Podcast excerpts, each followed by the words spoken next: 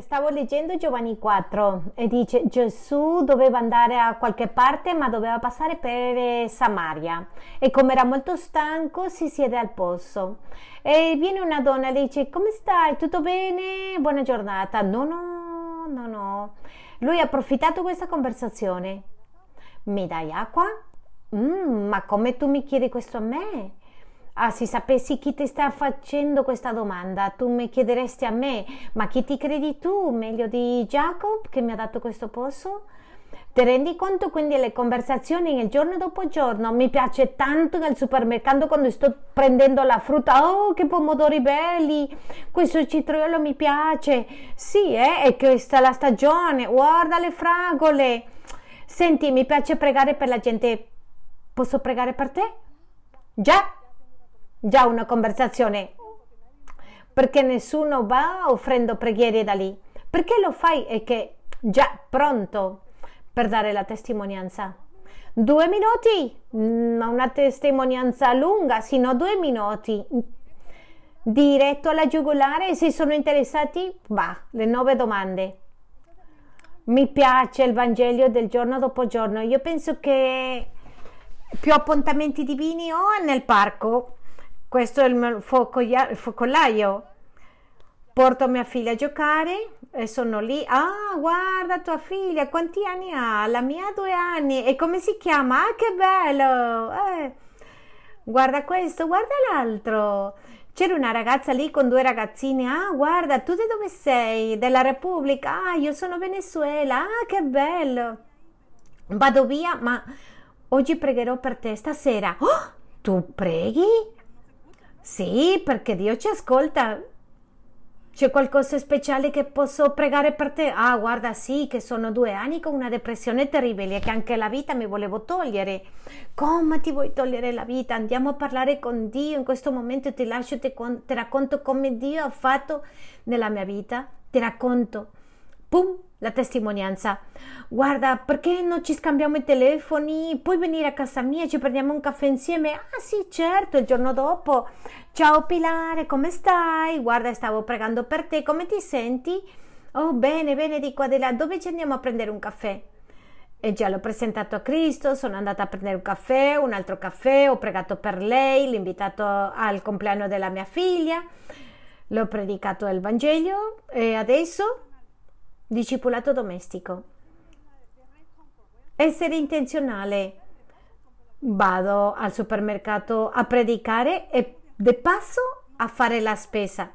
Ci accomodiamo e che non siamo di qua. Tu sei qui per qualcos'altro che il cibo, che la macchina, che il lavoro, che la ragazza, sei per qualcos'altro. Tu immagini se noi possiamo vivere le nostre vite così? Vai per, con, con, i vicini, deve essere intenzionale, non essere come un, un mostro. Mi chiamo Shirley, abito lì, vai. Questo è il primo passo. La prossima volta che lo guardo di nuovo, eh, senta vicino da tanto che abita qua, no? E inizi a fare conversazione così vai facendo passi perché a volte non vuoi essere radicale con le nuove domande. Avevo un vicino musulmano, puh, chiuso, ma chiuso, chiuso. E wow, come sta vicino, eh? E lui si allontanava così, si allontanava e mi guardava, mm, addio, ciao. Mm, mi guardava così tutto strano. Un altro giorno, ah, che bella giornata, vero? Mm, sì, sì, sì, si allontanava. Un giorno, per raccontare la storia molto corta, l'ho detto a mio marito, Jorge, andiamo a portare una torta al vicino, una torta ricchissima. Tanti tentativi falliti, abbiamo offerto preghiere, niente, l'abbiamo offerto la torta. Oh, wow, passe, passe, passe, ha aperto la porta. Perché fate questo? Oh, già una volta che mi sono seduta nel divano e mi ha fatto questa domanda e ha detto questa è la mia.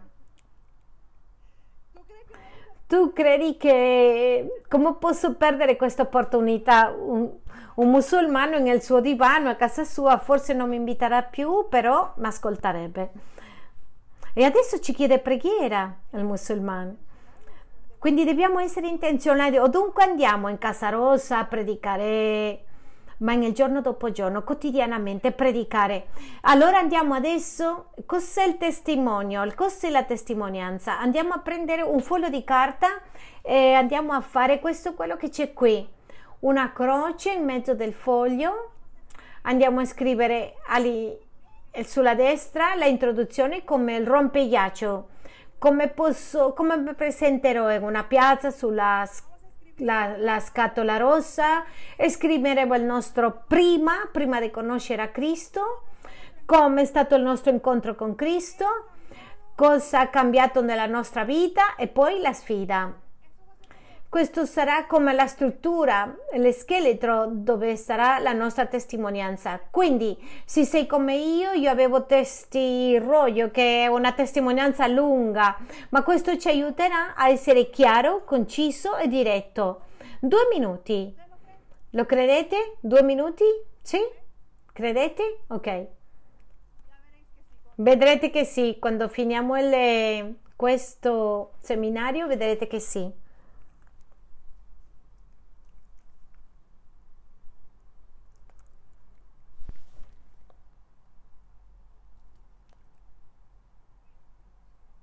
Molto bene. Pronti?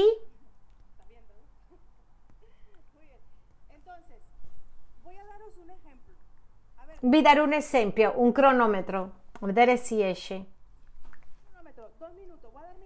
Vado a dare la mia testimonianza in due minuti. Il vostro lavoro sarà che mentre io do la testimonianza, voi valutate se c'è questa struttura. Andiamo a cercare la, la struttura e nella mia testimonianza. C'è un cronometro? E vado lì. Bene. Se siete sulla scatola rosa, ovviamente scegliete una frase che sia legata con la testimonianza. Io a volte ho una bottiglia di whisky così, grande, e dico festa. Questa era la mia vita prima di Cristo. Ma se è di tu a tu, senti, ti posso raccontare la mia storia? Te la posso contare? Ebbene, mai mi hanno detto di no. Quindi questo sarebbe come per entrare con qualcuno. Immaginiamo che siamo per la strada, che ho la mia bottiglia di whisky. Festa! Lasciami che ti dica cos'era la mia vita un tempo fa.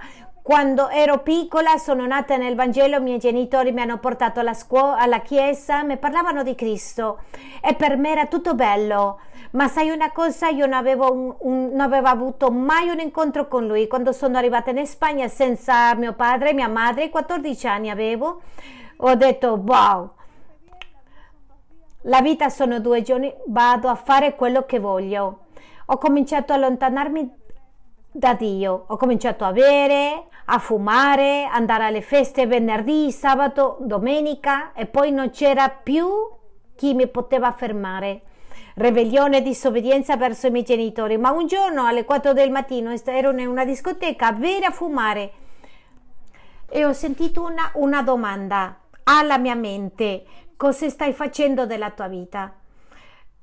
Questo è caduto nei miei occhi, nel mio cuore e ho detto, Dio, lo so che tu sei reale, cambia la mia vita, dammi una nuova possibilità. E sai cos'è? Dio non soltanto ha ascoltato, sino che ha trasformato il mio cuore e da essere una donna ribelle che disobbedisce ai suoi genitori, che aveva odio nel cuore verso i suoi genitori, adesso sono una donna che ama Dio.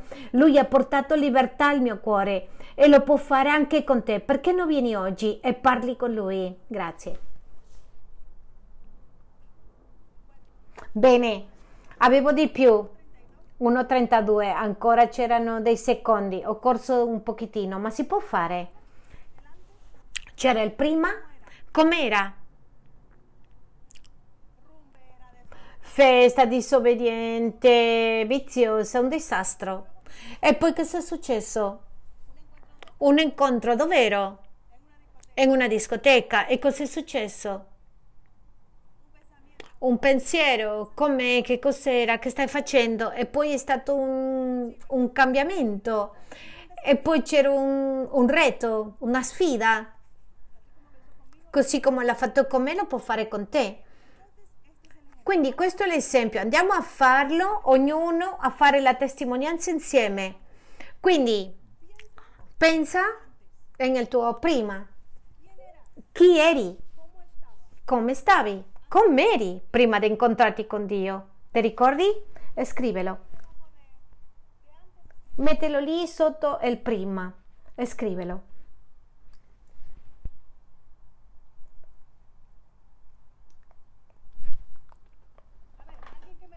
Qualcuno me lo può dire? Come stavi prima? Orgogliosa? Vanitosa? Depresso?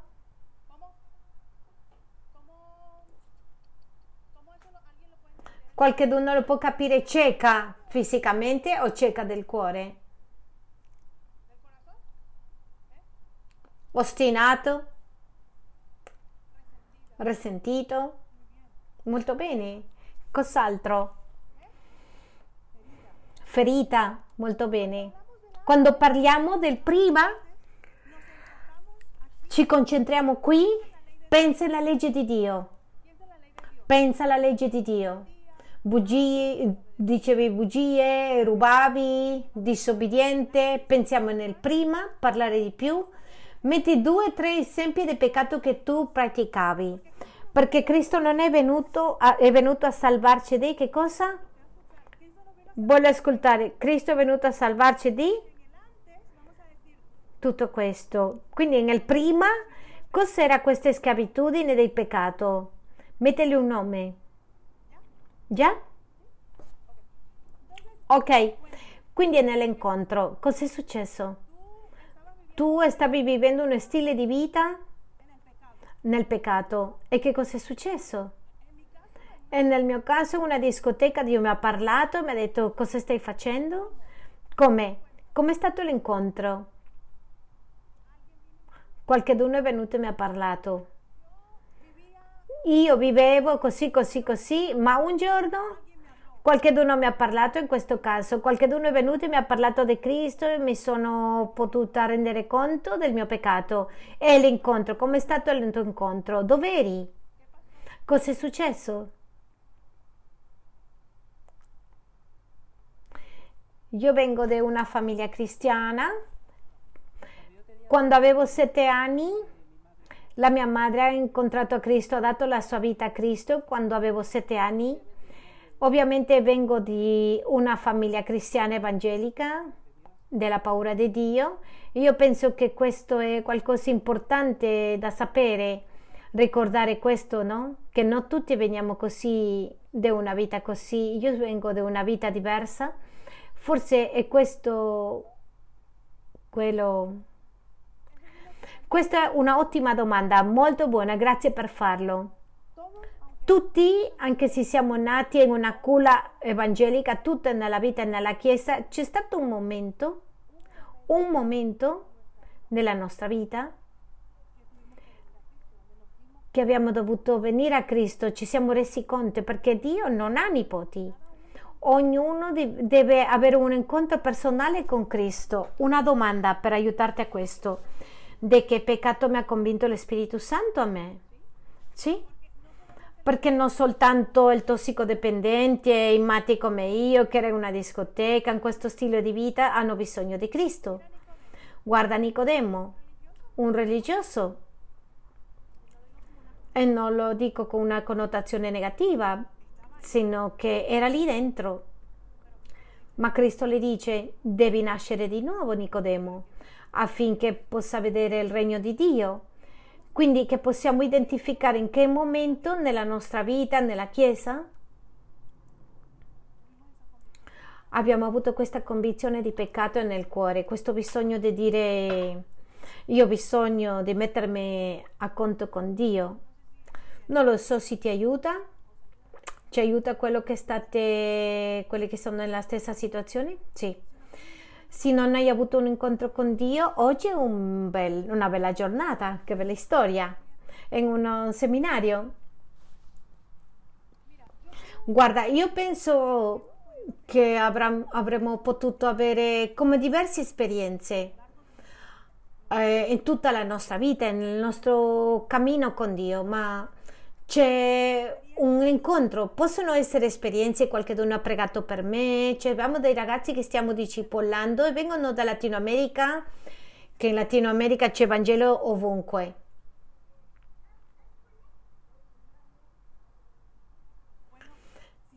Se io ti dico che un treno appena appena mi ha investito, tu mi crederesti? Perché? non posso dirlo. Possiamo aver avuto un incontro con Dio e che non, non ti puoi accorgere? C'è un incontro. Paolo era un religioso, perseguitato i cristiani, le bruciavano le ossa. Capitolo 26 di Atti, Atti dove Paolo racconta la sua testimonianza. Dalle un'occhiata, ma sapete cosa è successo? Paolo andava a Fuf e l'hanno fatto cadere del, dal cavallo, hanno avuto un incontro con Paolo e cosa è successo con lui? Tu ti puoi immaginare, conoscete eh, um, Alessis, questo gruppo terrorista islamico che hanno, hanno decapitato i cristiani in Egitto davanti alla spiaggia, vi ricordate di questo? Buone, cattivissime, cattivissime. Diciamo come che Paolo era un leader della ISIS, per capire, era come un leader della ISIS che ha ucciso a tutti, eh, le metteva in prigione i cristiani. E cosa succede? Quando si converte è stato evidente o no? Quando inizia che Bernabé le introduce con i discepoli, le credevano? Tu sei pazzo, questo viene a ucciderli. No, no, no, no, no, no, ha ucciso tanti cristiani, Stefano, ti ricordi? Ma l'incontro con Cristo è stato così forte che lui diceva no, no, io non sono pazzo, non sono pazzo, ho avuto un incontro con Cristo e non ha fermato mai di predicare tutta la sua vita. E il fatto che non predichiamo l'Evangelio è molto curioso tu ti sei innamorato qualche volta? Segretamente? Solo o l'hai detto a tutto il mondo? Hai messo le foto nell'internet, amore mio? Tutto il mondo si è reso conto che eri innamorato. Hai avuto un incontro con Cristo? Ti assicuro che non stai zitto, neanche sotto l'acqua.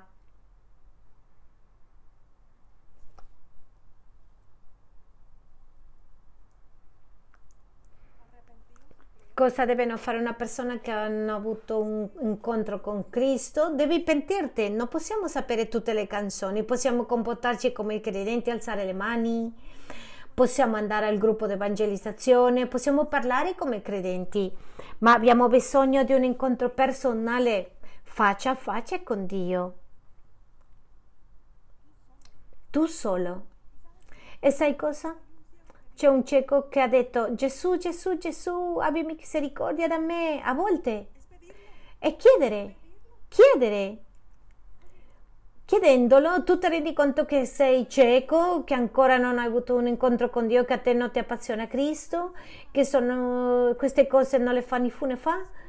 Chiedi, perché lui è bravo, lui è bravo, vuole dare salvezza, chiedere, Dio non ti conosco, questo l'ho detto in questa discoteca, Dio, l'ho detto, andavo alla scuola domenicale, alla chiesa, ho avuto esperienze con Dio mm.